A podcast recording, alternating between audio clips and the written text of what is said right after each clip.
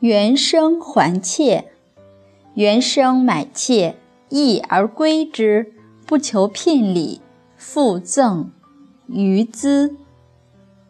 南宋有个叫袁生的人，五十岁了还没有儿子，妻子准备了银钱，叫他到临安（今杭州）去买一个妾。袁生就去买了一个女子。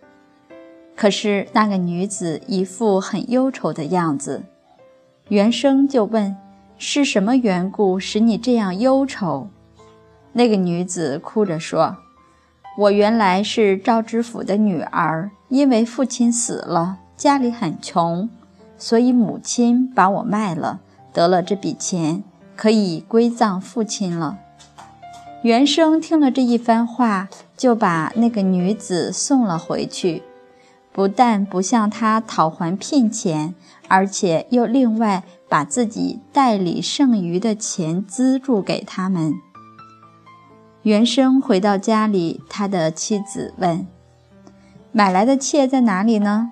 原生就把这件事的原委告诉了妻子。妻子也很高兴，说他心肠好，一定会有儿子的。果然，第二年他妻子就生了一个儿子，名叫袁绍。后来，袁绍做了很大的官。